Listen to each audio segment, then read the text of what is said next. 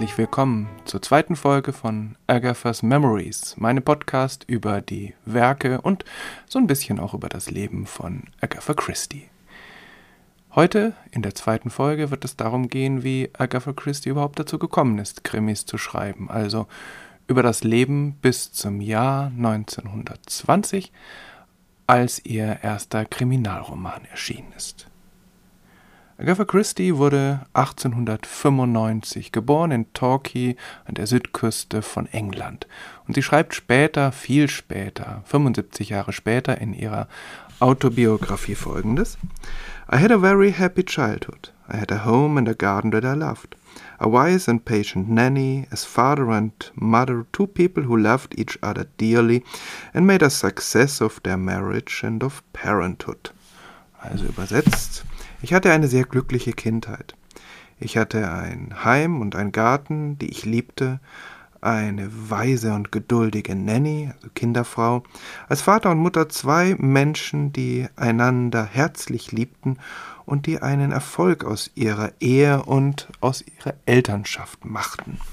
Das ist ein, ja, ein überschwängliches Kompliment, was eben zeigt, wie die ältere Agatha Christie ihre Kindheit bewertete. Vielleicht ist da so ein bisschen was verklärt, da werden wir auch noch dazu kommen. Aber auf der anderen Seite, warum nicht? Es fällt schon auf, dass Agatha Christie in ihren Büchern sehr häufig über Eltern-Kind-Beziehungen schreibt, die eben nicht gelangen, die zum Grund von Konflikten und auch von Morden werden. Ähm, von Eltern, die ihre Kinder unterdrückten, ihnen keine Freiheit ließen und von Kindern, die zu Hause einfach nicht glücklich waren. Aber vielleicht konnte sie über so etwas viel einfacher schreiben, weil sie selber eine doch im Großen und Ganzen glückliche Kindheit hatte. War es eine typische Kindheit? Das ist natürlich aus heutiger Sicht relativ schwer zu sagen, denn ähm, es sind seitdem Jahrhunderte, naja, also seit 1895 sind eben 125 Jahre vergangen. Aber vielleicht war es doch auch nach damaligen Maßstäben eine ungewöhnliche Kindheit. Agatha war die jüngste von drei Kindern, sie war das Nesthäkchen. Sie hatte eine extrovertierte ältere Schwester Madge, die sie sehr verehrte und ihr Leben lang äh, sehr liebte, und einen Bruder, ein Jahr jünger als Madge, Monty, mit dem sie in ihrer Kindheit wenig zu tun hatte und der dann ein, der später ein wenig der Problemfall der Familie wurde. Aber ähm, das spielt ja hier noch keine Rolle. Die beiden waren zehn und elf Jahre älter als sie und das bedeutete natürlich, dass sie faktisch ein Einzelkind war. Aber wie sie geschrieben hatte, hatte sie zwei Eltern, die sehr liebevoll waren, die zugewandt waren und von denen sie trotzdem auch das vielleicht ein Zeichen der Zeit, relativ wenig sah. Ihre Eltern, Frederick und Clara, ähm, hatten eine etwas verwinkelte Verwandtschaftsbeziehung zueinander. Claras Tante hatte einen amerikanischen Witwer geheiratet, der aus erster Ehe einen Sohn hatte, nämlich Frederick. Dazu kam, dass ähm, Claras Mutter mit mehreren Kindern nach dem Tod ihres Ehemannes doch äh, ja relativ mittellos dastand und sie von ihrer Schwester, also Claras Tante, ähm, das Angebot bekam, dass Clara doch bei ihnen aufwachsen könnten. Es war, äh, soviel ich weiß, keine formelle Adoption, die da geschah, aber es war doch so, dass sie nicht bei ihren bei ihrer Mutter aufwuchs, sondern bei ihrer Tante und deren Ehemann und immer wieder auch zu tun bekam mit ihrem Stiefcousin Frederick, der neun Jahre älter war, also am Anfang war da natürlich auch noch nicht besonders viel an Kontakt. Das war auf der einen Seite eine schwere Entscheidung für Claras Mutter und äh, ich denke auch schwer für Clara, die nun aus ihrer Familie herausgerissen wurde. Agatha Christie schreibt immer wieder einmal in ihren Romanen und Geschichten von Adoptionen und sie schreibt darüber selten positiv. Also Kinder, die adoptiert werden, haben keine wirklich glückliche Kindheit. Vielleicht spiegelt sie darin das, was sie von ihrer Mutter weiß oder zumindest vermutet. Aber wie dem auch sei, mag die Kindheit von Clara dadurch vielleicht nicht besonders glücklich gewesen sein oder zumindest nicht konventionell, so entstand daraus doch eine lebenslange Liebesbeziehung eben zwischen Clara und Frederick, die irgendwann einmal dann auch dazu kamen zu heiraten. Es wurden dann, wie gesagt, zwei Kinder geboren, Madge und Monty. Eigentlich war geplant, dass die Familie in Amerika leben sollte, wo ja auch Fredericks Eltern wohnten. Aber äh, zunächst einmal war man ja noch in England und wollte da zumindest einige Monate bleiben und deshalb bekam Clara äh, die Aufgabe, ähm, eine Wohnung zu suchen. Sie schaute sich verschiedene Häuser an in Torquay an der Südküste von England und das einzige Haus, was sie fand, das Haus Ashfield, war nicht zu vermieten, sondern nur zu verkaufen und so kaufte sie es kurzerhand. Sie hatte ein wenig Geld, ein wenig eigenes Vermögen. Ihr Mann fiel etwas aus allen, äh, aus allen Wolken, aber er gewöhnte sich schnell an die Situation und fühlte sich sehr schnell auch in diesem Haus sehr wohl. Und Agatha Christie beschreibt dieses Haus immer als ein glückliches Haus, eben schon ganz zu Beginn ihrer Autobiografie. Diese Autobiografie ist übrigens auch ein wunderbares Buch, sehr gut zu lesen. Der Titel ist auch völlig pragmatisch Agatha Christie an Autobiography. In mehreren Auflagen gibt es die inzwischen und ich habe hier eine sehr spannende Auflage, wo auch äh, ein Tondokument dabei ist, nämlich Agatha Christie, wie sie Teile dieser Autobiografie selbst diktiert. Was spannend ist, weil es von Agatha Christie kaum Tonaufnahmen gibt. Sie hat also so gut wie keine Interviews zum Beispiel gegeben. Aber wie dem auch sei. Also es gab dieses Haus, was dann eben ähm, Agathas Christies Kindheit und Jugend doch sehr stark prägte. Das war ein, eine viktorianische Villa mit vielen Zimmern und einem sehr großen Garten. In ihrem letzten Roman, den sie dann auch tatsächlich selbst schreibt, ähm, greift Agatha Christie das wieder auf. Und eigentlich ist das Haus, was sie dort beschreibt, ihr etwas kleiner geschildertes Elternhaus, also Ashfield. Und sie schildert dann nicht nur den Garten, sondern eben auch das Spielzeug, was sie dort eben hat, mit den gleichen Namen. Also da am Ende ihres Lebens schaut sie noch einmal sehr positiv zurück auf diese Kindheit. Ihre Eltern sind also neun Jahre auseinander und sehr unterschiedlich. Ihre Mutter ist sprunghaft, sensibel, sie hat eine hohe Vorstellungskraft, sie erfindet unglaublich fantasievolle Geschichten und Spiele und äh, weigert sich, die gleiche Geschichte mehrmals zu erzählen oder das gleiche Spiel mehrmals zu spielen. Sie muss also immer etwas Neues haben. Ihr Vater ist anders. Er ist ein sehr angenehmer Mensch. Mit diesem Adjektiv bedenkt ihn Agatha Christie in ihrer Autobiografie und sagt dann selbst heute, also als sie das niederschreibt, wäre das kein positives äh, Adjektiv mehr. Da verlangt man, dass die Menschen schlau sind oder erfolgreich oder durchsetzungsfähig. Er war angenehm. Und das hieß, dass er einen sehr hohen Freundeskreis hatte. Er war sehr beliebt und er war eben, wie gesagt, ein sehr zugewandter Mensch. Jemand, der sich nicht viel mit seine, seinen Kindern, seiner Tochter beschäftigte, aber wenn er es tat, dann war es wirklich etwas ganz Besonderes. Also Agatha fühlte sich dort sehr wohl. Auf der anderen Seite, ähm, ja, schrieb sie auch, dass sie sich nicht hätte vorstellen können, dass er irgendeiner Arbeit nachgegangen war. Er war so war seine Berufsbezeichnung ein Gentleman. Er lebte von seinem Vermögen, das zu Beginn relativ groß war und dann durch verschiedene Fehlentscheidungen, nicht nur seine, stetig schrumpfte, sodass die Familie auf, naja, auf relativ hohem Niveau immer mit Geldsorgen zu kämpfen hatte und es war immer wieder einmal im Gespräch, das Haus auch wieder zu verkaufen. Agatha besuchte nie eine Schule. Auch das lag an ihrer Mutter, die sehr, ähm, ja, sehr individuelle und sich immer wieder mal ändernde Ansichten von Bildung hatte und irgendwie der Meinung war, dass eine Schule einem Mädchen durchaus schaden konnte. Sie war auch der Meinung, dass ähm, Kinder nicht lesen lernen sollten, bevor sie acht Jahre alt waren, aber da war sie bei Agatha nun gründlich an der falschen Adresse, denn die brachte sich einfach im Alter von fünf Jahren das Lesen selbst bei. Ähm, auf eine unkon unkonventionelle Art, die dazu führte, dass sie zwar einen großen Wortschatz hatte, aber zeitlebens mit der Rechtschreibung doch ihre Probleme hatte. Und das war auch der Ausgangspunkt für, dafür, dass Agatha Christie in der doch ziemlich ja, breiten Bibliothek ihrer Eltern alles las, was ihr unter die Finger kam. Also sie ist nie wirklich zur Schule gegangen, aber sie hatte eine sehr breite Bildung, Kunst, Literatur, Geschichte, Philosophie, all das war ja irgendwie enthalten in dieser Bibliothek. Und ihr Vater brachte ihr das Rechnen bei mit sehr fantasievollen Textaufgaben und äh, sie hatte ein mathematisches Gespür und eine große Begabung dafür und wie man später dann auch herausfinden sollte, auch durchaus eine Begabung für die Naturwissenschaften.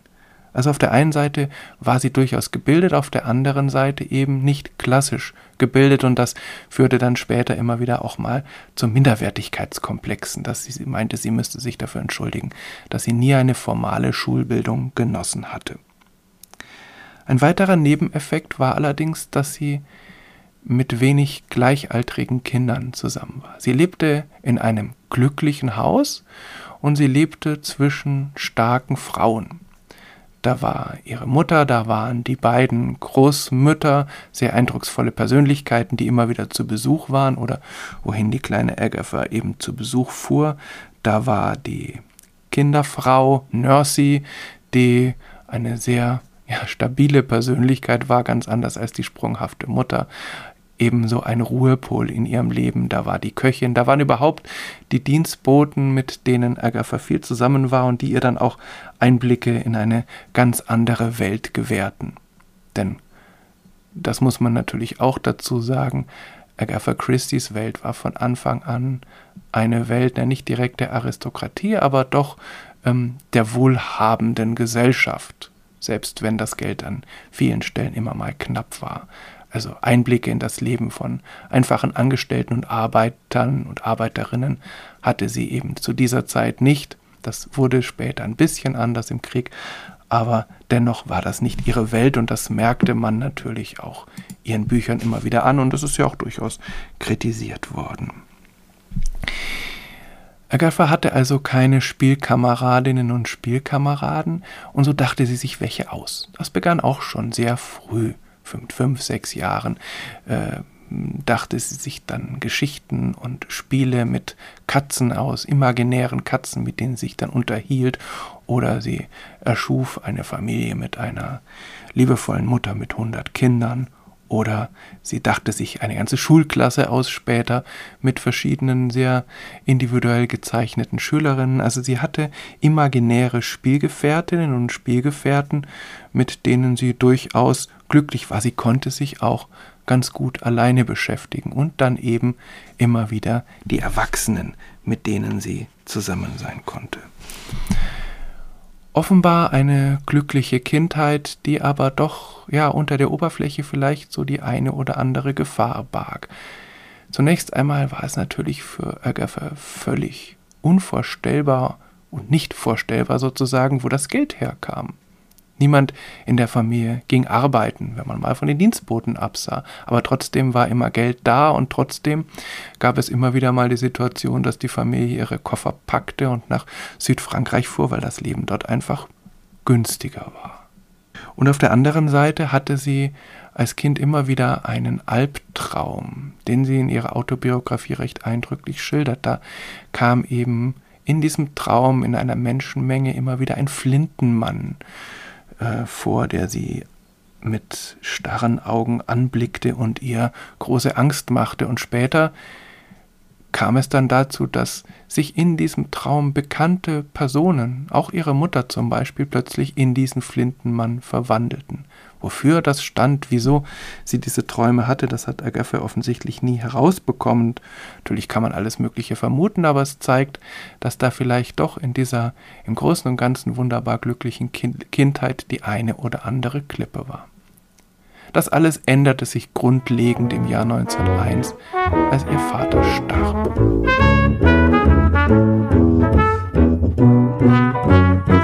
Musik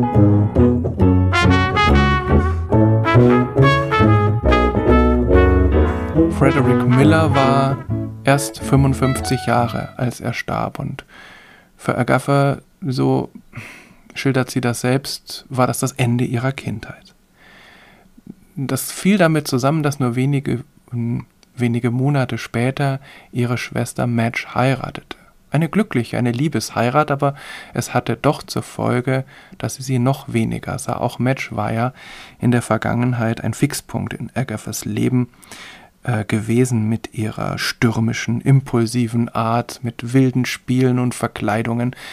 Ähm, das hatte die kleine Agatha durchaus beeindruckt und sie war, ja, sie war schwer beeindruckt von ihrer Schwester. Die war also nun verheiratet und so blieben von der Familie in diesem großen Haus nur Clara und Agatha übrig. Und Agatha fühlte sich verantwortlich für ihre Mutter. Sie wollte, dass ihr nichts geschah und hatte natürlich Angst, sie auch noch zu verlieren. Dass Agatha eine so große Einbildungskraft hatte, macht es nicht wirklich einfacher, denn so stellte sie sich alle möglichen Szenarien vor, wie sie ihre Mutter verlieren könnte, und äh, das machte ihr schwere Probleme. Und so wurde sie wahrscheinlich auch schneller erwachsen, als sie sonst gewesen wäre. Das Haus sollte verkauft werden, aber alle Kinder legten ihr Veto ein. Und da Match ja einen Fabrikantensohn, einen reichen Fabrikantensohn geheiratet hatte, konnte doch ausreichend ähm, finanzielle Unterstützung gesichert werden, sodass Ashfield gehalten werden konnte zur Erleichterung der ganzen Familie. Agathas Schwester Madge wurde Mutter und Agatha wurde dadurch eine sehr junge Tante und das äh, diese Aufgabe erfüllte sie begeistert und äh, enthusiastisch. Sie verbrachte viel Zeit mit ihrem kleinen Neffen und überhaupt, äh, das wiederholte sich in den folgenden Jahren immer wieder, dass in ihrer im Familien- und Freundeskreis kleine Kinder geboren wurden und ähm, Agatha war begeistert dabei, sie eben zu begleiten, auf sie aufzupassen, mit ihnen zu spielen. Sie war ihr Leben lang eine, eine Kinderliebhaberin. Die beiden waren allein. Es kam nicht viel Besuch, das störte Agatha eigentlich nicht, aber es änderte sich dann doch, als sie älter wurde und sie dann doch zumindest teilweise auch mal auf eine Schule geschickt wurde oder eben dann eineinhalb Jahre lang nach Paris in verschiedene Mädchenpensionate. Das war übrigens ein sehr spontaner Entschluss ihrer Mutter, als Agatha, die eine kurze, fromme Phase hatte, äh, sich in den Kopf gesetzt hatte, sie wollte doch Nonne werden und die Antwort ihrer Mutter war, sie kurz danach äh, in ein Mädchenpensionat nach Paris zu schicken und äh, in Paris blieb sie dann eineinhalb Jahre, schloss viele Freundschaften. Sie konnte Französisch ziemlich gut, das hatte sie sich auch selbst beigebracht. Ähm, und äh, dort war sie glücklich. Überhaupt begann nun eine Zeit mit vielen Festen, mit vielen Kontakten, mit Theateraufführungen, mit ähm, Musik, mit Tanz und dann auch ihre erste Saison. Das war ja damals üblich, dass die jungen Frauen dann der Gesellschaft vorgestellt wurden und weil die Familie dann doch nicht genug Geld hatte, um das in London sich leisten zu können, packte ähm, Clara ihre Tochter kurzerhand und die beiden reisten für einige Monate nach Kairo, wo dann Agatha in die Gesellschaft eingeführt wurde und wo sie auch, so wird das zumindest geschildert, äh, eine Menge Verehrer hatte. Sie war hübsch, sie war fröhlich, sie war etwas schüchtern, also sie war nicht die große Draufgängerin, aber sie war eben sehr beliebt und geistreich und ja, ähm, hatte deshalb viele Verehrer, aber das war für sie in diesem Fall eigentlich noch ein Spiel. Sie war relativ schüchtern, außer, das hat sie geschildert, wenn sie auf der Bühne singen musste. Überhaupt wollte sie zur damaligen Zeit eine Musikkarriere einschlagen, aber das zerschlug sich alles. Sie war zu schüchtern, um Konzertpianistin zu sein, obwohl sie durchaus Talent hatte. Ihre Stimme war nicht stark genug für die Oper, das war eine niederschmetternde Nachricht, aber sie nahm es pragmatisch, dann sollte es eben nicht sein. Sie komponierte und es wurde sogar etwas von ihr veröffentlicht, aber ja, es stellte sich heraus, dass die musikalische Karriere doch nicht ihr Lebensweg sein sollte. Da blieb das Schreiben. Ich hatte ja gesagt, dass sich Agatha Christie seit ihrer Kindheit gerne Geschichten ausgedacht hatte und äh, als sie älter wurde, wurden diese Geschichten auch aufgeschrieben. Sie schrieb Gedichte. Mit elf Jahren schrieb sie ein Gedicht über eine Eisenbahn, was dann auch in der Lokalzeitung veröffentlicht wurde. Und einige Jahre später, als sie ähm, gerade von einer Grippe gen genesen wollte, sollte, äh, riet ihre Mutter ihr doch eine Geschichte zu schreiben. Und weil Agatha Christie normalerweise tat, was ihre Mutter vorschlug, äh, machte sie sozusagen sich an eine Kurzgeschichte House of Beauty. Das war eine mysteriöse, romantische Geschichte, die sie später dann auch umschrieb und auch tatsächlich veröffentlichte. Und sie schrieb noch mehrere andere Geschichten mit Handlungen, die sie zum Teil dann später wieder verwertete. Es kam auch ein Roman dazu. Sie bot es auch unter verschiedenen Pseudonymen, verschiedenen Verlagen an. Daraus wurde nichts, aber ganz in der Nähe wohnte ein Schriftsteller, dem sie dann mehrere Geschichten und auch den Roman vorlegte und der sich sehr positiv äußerte, der ihr Tipps gab, wie sie das eine und andere noch verbessern konnte und ihr eine große literarische Zukunft prophezeite. Und so wurde Schreiben ein wichtiger Teil ihres Lebens. Sie schildert das so, dass es einfach dazugehörte zu ihrem täglichen Tagesablauf, dass sie immer wieder etwas zu Papier brachte. Auf der anderen Seite aber wurde es auch für sie immer wichtiger, auch das war ein Teil ihrer Generation, den richtigen für das Leben zu finden. Und da gab es auch mehrere. Dreimal war sie schon fast verheiratet, das wurde aber nichts, da war sie auch gar nicht unglücklich drüber. Und dann trat 1912, da war sie also ja, knapp 22 Jahre, Archie Christie in ihr Leben trat, beziehungsweise er stürmte in ihr Leben. Sie lernten sich zufällig kennen und äh, Archie begann sofort stürmisch um Agatha zu werben, die eigentlich noch mit jemand anderem verlobt war. Das wurde aber dann schnell geklärt und die beiden verlobten sich und es, ja, es folgte dann eine ja, zweijährige, sehr stürmische Verlobungszeit.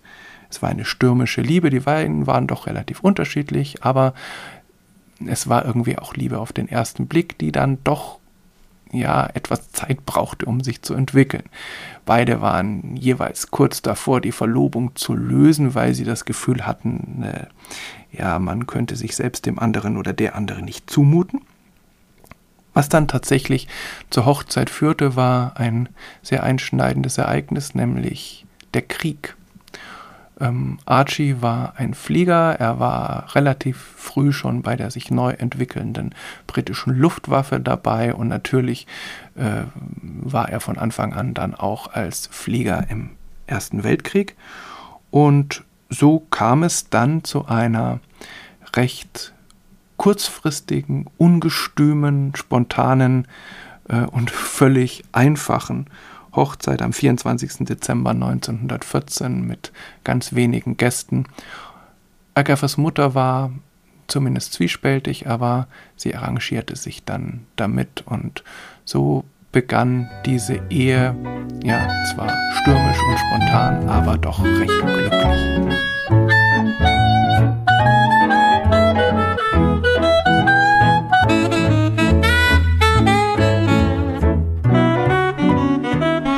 Berghoff ist also verheiratet. Ganz frisch, aber ihr Mann ist naturgemäß wenig zu Hause. Er ist bei der Luftwaffe, er fliegt viele Einsätze, wird hoch dekoriert. Der Krieg stellt sich langsam als einer heraus, der nicht schnell zu Ende ist. Die erste Begeisterung ist vorbei und Agatha ist wie viele andere Frauen ihrer Generation als Freiwillige tätig. Zunächst als Krankenschwester und dann, das ist vielleicht auch ein ganz wichtiger Wendepunkt in ihrem Leben in einer Krankenhausapotheke.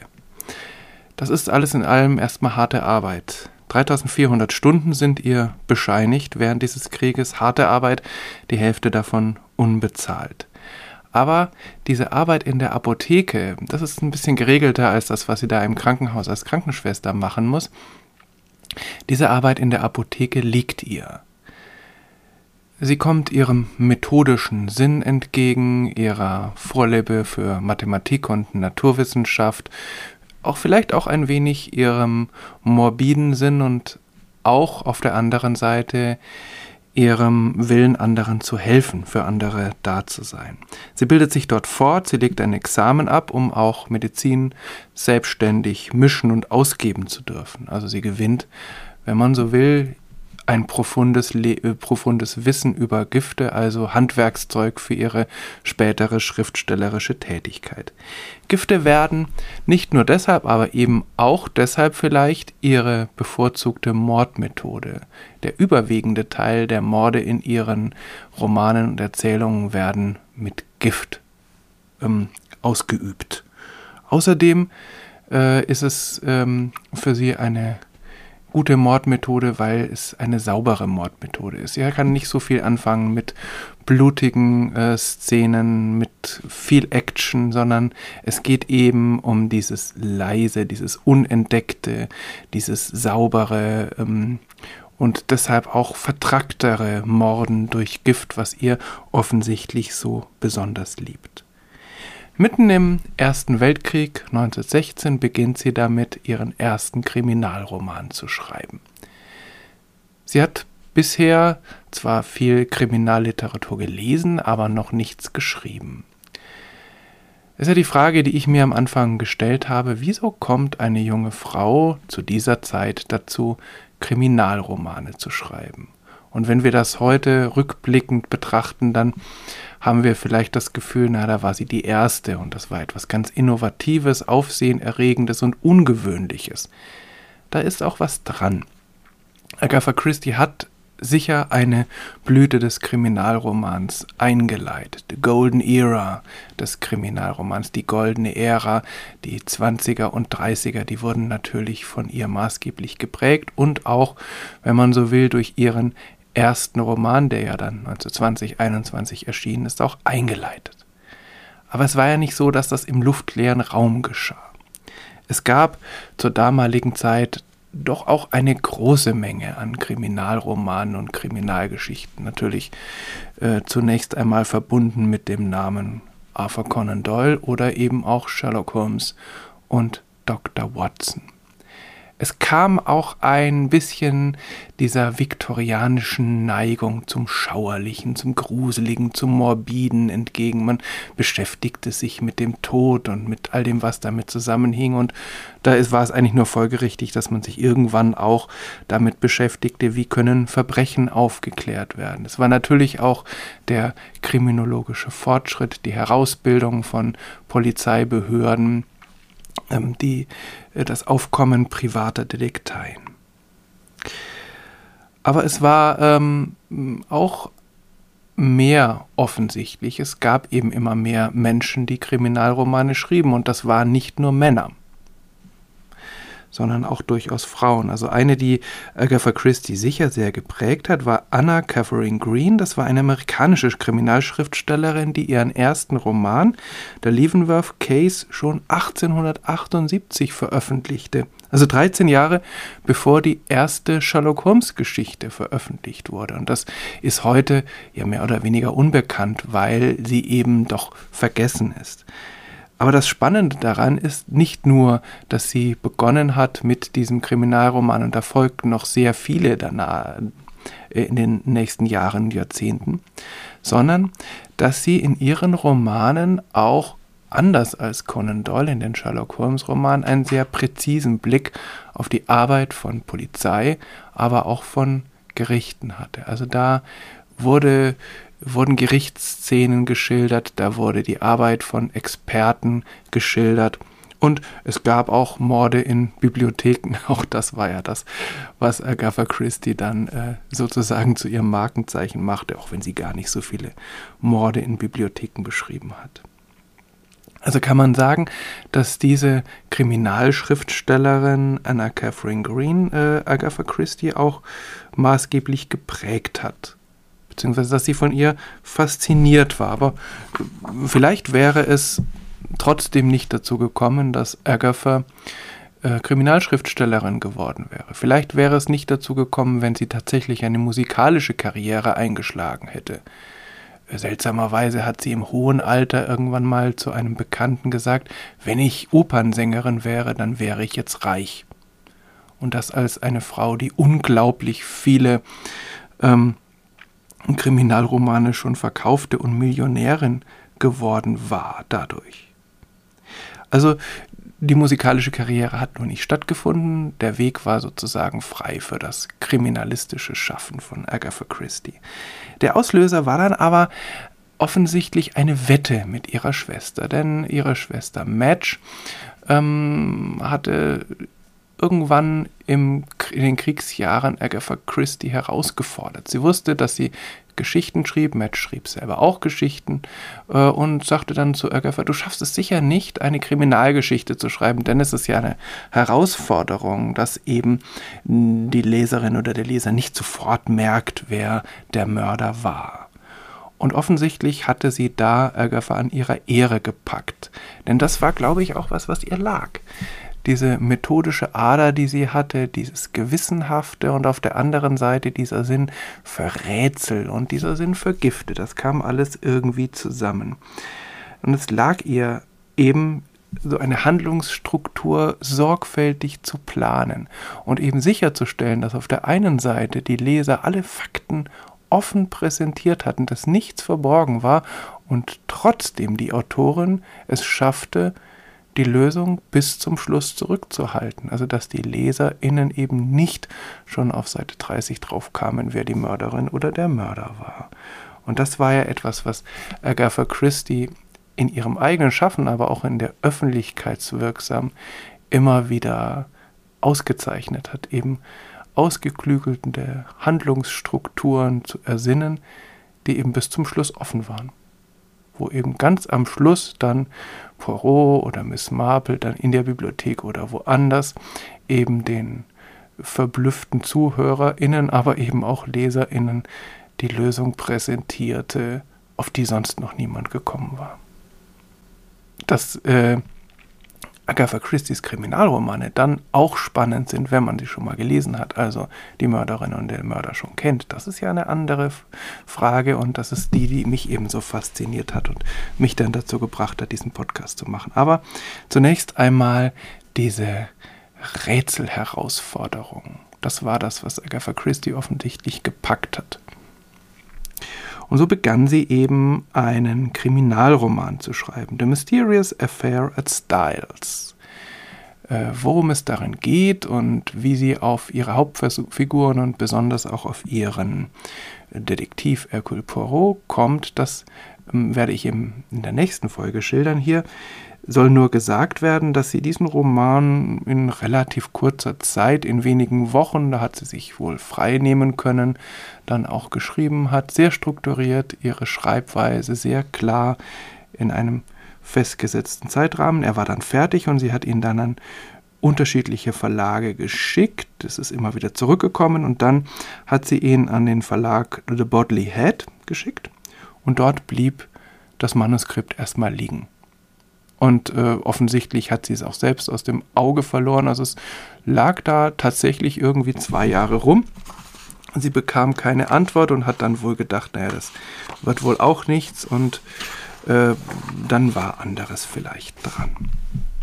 Natürlich ihre Ehe, ihre Arbeit im Krieg, in der Apotheke und äh, der Roman, der da bei The Bodley Head ja herumlag, geriet dann in den Hintergrund.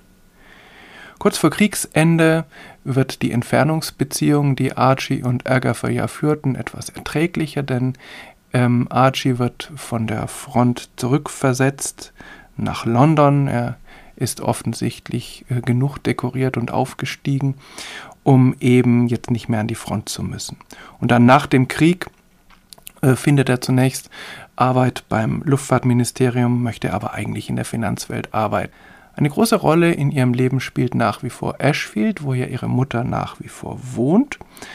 Aber die Familie orientiert sich dann auch nach London. Dort finden sie eine gemeinsame Wohnung.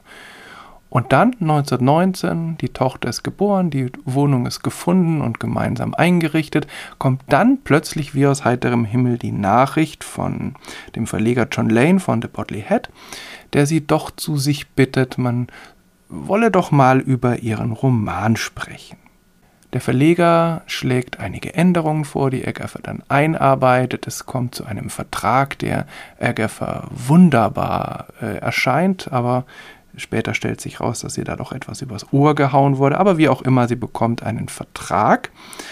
Ähm, und im Oktober 1920 wird The Mysterious Affair als Styles veröffentlicht, zuerst in den USA und am 21. Januar 1921 dann auch in Großbritannien. Und flankierend wird der Roman, das ist auch damals durchaus üblich und war auch im Vertrag so festgesetzt, dann als wöchentlicher Fortsetzungsroman in der Times veröffentlicht. Also jetzt hat Agatha Christie es geschafft. Sie ist eine veröffentlichte Autorin. Ob sie damals schon wusste, dass das nun ihr Lebensunterhalt werden würde, oder ob sie es nach wie vor als so eine Art Spiel, als das Ergebnis einer Wette gesehen hat, das wissen wir nicht. Im Nachhinein ist man ja auch immer schlauer. Ich glaube, dass sie äh, am Anfang und ein wenig deuten auch ihre Schilderung, ihre Autobiografie darauf hin, ich glaube, dass es für sie zunächst einmal ein Spiel war. Letztlich ging es ja auch darum, wie sieht das mit Archie aus, bekommt er eine Arbeit und Archie sollte dann, oder so ist das ja damals üblich gewesen, dann der Breadwinner, also der Brotverdiener in der Familie sein. Und so hätte es ja auch weitergehen können. So ist es nicht weitergegangen. Denn äh, Agatha Christie hat ja dann doch regelmäßig Kurzgeschichten und Romane geschrieben, aber darum soll es in kommenden Folgen gehen, beziehungsweise in der nächsten Folge dann tatsächlich erst einmal um ihren ersten Roman, The Mysterious Affair at Stalls, wie es dazu kam, was vielleicht Vorbilder waren, woher dieser belgische Detektiv plötzlich auftauchte und was das Besondere und vielleicht auch ähm, das Wegweisende an diesem Roman war. Dazu eben mehr in der nächsten Folge. Bis dahin, alles Gute. Tschüss.